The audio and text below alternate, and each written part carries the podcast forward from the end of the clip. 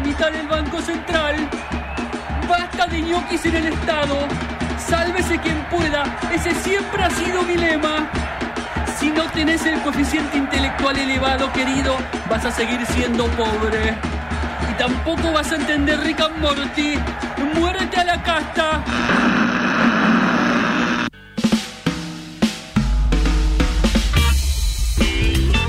Bueno, 34 minutos pasan de la una de la tarde. Estamos en Noticias de Cafeinadas y nos vamos a meter con eh, una película que yo personalmente esperé mucho.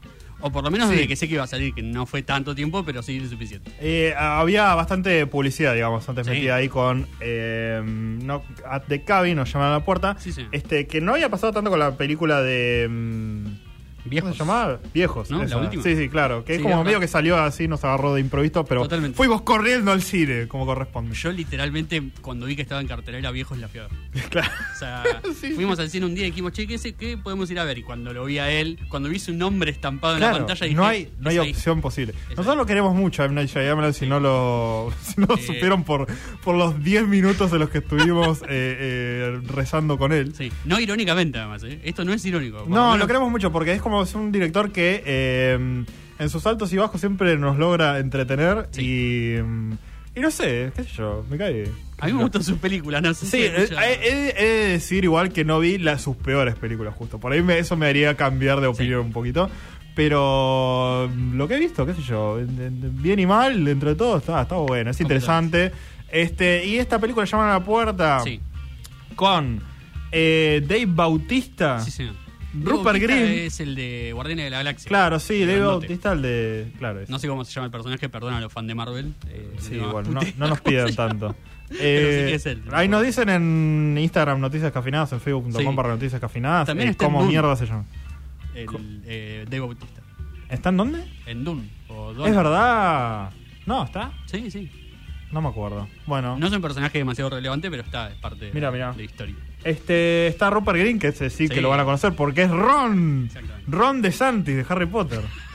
Eh, no, ¿cómo se llama? Ron Weasley. Ron Weasley, Ron Weasley. Gran actuación de, de Rupert Grint que... eh, Haciendo acento estadounidense. exacto, eso te iba a decir. No se nota que es británico, es impresionante. Sí, sí. Y no es poco, eh, por eso. Exactamente. Eh, y también creo que hay uno de, de Mindhunter. No sé si. Ah, puede ser. Yo, si, eh, si es o si no, o si es alguien muy Yo parecido. lo ubico a Jonathan Groff, que es, que es uno de los protagonistas, que estaba en eh, Glee. Ah, mira. en, la, se- en la serie musical Glee. De ahí Qué lo lindo. tengo a- al, al hermoso muchacho. Bueno, ¿de qué mierda se trata la serie? Sí. Básica- de la serie, la película. Básicamente es. Nada, es una pareja gay, digamos, que está con una hija, este, con la hija adoptada, digamos, Sí. de ellos, que van a, a una, un retiro vacacional, digamos, en, en una cabaña. Eh, y de repente viene un grupo de gente resacada con. Bueno, bueno, no sacada, como un grupo de gente bastante razonable, eh, pero que está armada con, con armas medio rústicas, digamos. Y quieren entrar a la casa y vamos a hablar con, a- con ellos, a plantearles un dilema sobre una cosa. sí. A ver, no, no sé, no, no- no sé qué tanto decir. ¿Vos te animás a, a avanzar Eh, un poquito más? Yo, digamos, ellos, ellos plantean la posibilidad de un apocalipsis. Claro. Y eh, la- esta pareja con su hija tienen que tomar una decisión Sí. que puede o no, según esta, esta gente, cambiar el rumbo de, De este apocalipsis. de- de lo puede evitar. digamos. Exactamente. Eh, un dilema. Un dilema tremendo. Sí, y lo que está bueno de la peli es eh, todas esas dudas que te, que te hacen surgir en el primer momento. A ver, uno va con una película medio con una premisa así, y es. Night Shyamalan y qué sé yo, es como, bueno, medio que si te plantean algo así, vos eh, sabes medio a quién creerle, digamos, ¿no? Sí. Como espectador. Pero lo que es en la historia, digamos, y los personajes, y cómo los personajes se toman la situación. Sí. Está muy bien planteado eso. eh, de, de dudar, digamos, porque es un grupo de gente que está hablando de cosas muy religiosas. Los tipos son, eh, son una pareja gay. Sí. Dicen, estos tipos están re locos, nos quieren matar porque nos vieron ahí, qué sé yo, y están mintiendo y bla, bla. Exactamente. Y, y quieren hacer como una especie de secta loca o algo así. Eh, entonces hay un montón de dudas sobre las cosas que le están diciendo, digamos, de las pruebas que ellos tienen de, de que, de que esto va a suceder. Sí. Eh, y es interesante cómo se, se va desarrollando ese aspecto. Este. mm, una película que en general tiene muy buenas actuaciones, algunos momentos de diálogos extraños, de, pero eso es. Night Shyamalan. Sí, Eh, Y. Y sí, digamos, a, a mí lo que me pasó con esta película en particular fue como esa, esta lógica de no, no puedo entrar ahí porque ya sé cuál, cuál va a ser Sí. la resolución de todo esto, digamos. Ya sé qué, qué- cuál de los dos lados es el que va a tener razón. Eh, hay, me gustó, eh, digamos, como criticar eh, las, las mismas críticas que hacían esta pareja, digamos, a los argumentos Sí. que, que le estaban queriendo decir. Eh, toda una cosa bastante sangrienta, igual, y todo medio, medio como Sí. eh, omnipotente, digamos, de todas estas cosas que, que le están diciendo, así como medio turbio. Eh, hasta que llega un momento en el que ya ese dilema y todo ese sí puede ser, sí, no, qué sé yo, no solo desde el punto de vista de espectador de, de- de fuera de lo que está pasando, sino desde un punto de vista de guion, ya es imposible, digamos, no hacerles caso a lo que le están diciendo. digamos. Sí. Como que ahí ya, a partir de ese punto, es creer o, o creer, digamos. Sí, en ese sentido igual yo sentí que maneja muy bien la tensión.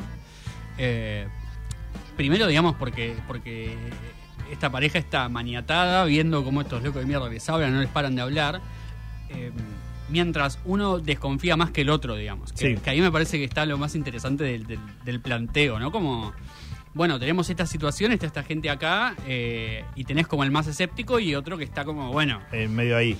Como dudando, claro. Y en ese sentido maneja muy bien la atención porque es una discusión que no termina casi hasta el final de la película, digamos. La discusión Sí. se mantiene todo el tiempo. Sí, pero yo pensé que se iba a, a enfocar un poquito más en eh, la pareja como rompiéndose, digamos. Sí. Y en empezando a tener dudas, digamos, como que eso, eso hubiese sido como un lugar bastante familiar, pero interesante de todas formas, Sí. que toman este tipo de historias. Y no se concentró tanto en eso. Como que la discusión siempre era sí o no, digamos. Sí. Como creemos nosotros como un grupo, que lo que nos están diciendo es verdad o no. No, no hubo esa fragmentación por ahí que fragmentado M. Night Shyamalan, véanla. Eh, que, que yo esperaba por ahí en, Claro. en el guion que hubiese sido tal vez un poco más interesante. A mí lo que me gusta de la película, es algo que, creo yo igual, no sé si será así o no, que es, ya todos lo conocemos al director, sabemos que tiene sus plot twists como una marca registrada, digamos, así Sí. se hizo conocido y así Bastante generalmente. eh, tranqui los últimos giros, Es igual que- que, estuvo teniendo. Sí, completamente, es verdad, ya no son tan, tan fuertes como antes, pero digamos están. Y siento que acá en la película juega él, él un poco a, a, a ver cuándo viene, ¿viste? Y cuándo pasa y cuándo pasa, y como que la película va se va estirando, no en el mal sentido, pero va como todo el tiempo pareciendo que va para ahí, y, pero nunca termina de ir tampoco. Lo que me gusta mucho de la peli es eh, un grupo de villanos Sí, que no son villanos. no son Digamos, como que están forzados a, a actuar de cierta manera, Sí, eh, un poco violenta, bueno, bastante violenta en realidad, pero que son gente normal, digamos, y que tratan como de justificar así como muy muy progremente, digamos, su accionar, ¿no? Que es bastante interesante. Menos uno que, que está medio, Sí. medio piradito, ¿no? Eh, Sí. a mí me pasó durante la película los primeros 20, 30 minutos que no me terminaba de poner del lado de la pareja. Porque decía, no, bueno, pero o sea, están planteando algo, digamos. Son medio como villanos, pero no villanos, como Claro. decimos, digamos. Están ahí como. Y mirá si tienen razón, digamos. Sí, O sea, sí. Lo que te están diciendo, aparte de eso, siempre desde un lado más, más humano, más como medio de la bondad. Eh, lo cual no los hace quedar tampoco como loquitos religiosos. Sí, sí. Porque no, no. Hay algunos más firmes que otros. eh, pero están como también un poco encarnizadas bastante de las posiciones que pueda haber ante un caso así. Eso es interesante. Eh, era una película que, que para mí tiene una buena duración, que tiene un buen ritmo, digamos, como que no, Sí. nunca cae. Y bueno, nada, termina de la manera en la que Shyamalan puede terminar una película, digamos. Para mí es un poco también algo que le gusta mucho a él. Sí. Eh, como decíamos, una persona muy mística, eh, una persona que le gusta mucho este tipo de planteos y que está bien la, la resolución. Sí. A mí por lo menos me pareció que era correcta, no te digo que sea wow. Claro, yo hubiese estado un poquito más eh, satisfecho si hubiese, Sí. a- si hubiese habido algunas vueltas más de rosca del, del guion. Podría haber habido. Pero lo que está, está bien, digamos, es aceptable. Fue entretenida la experiencia, eh, una historia que estaba buena Sí, eh, y se la recomendamos. sí obvio. podemos decir. Total. Me gusta Shyamalan eh, investigando ese género medio thriller, medio Sí, suspenso, me gusta. eh, brilla mucho ahí. Sí, sí, sí, a mí me parece que, que- que va por ahí. Cuando se le- va mucho a la mierda ya es como, no. Sí, no, no. Esas son sus, sus películas más cuestionables. Sí, sí. Eh, recomendadísima la, la película, no está más en cines.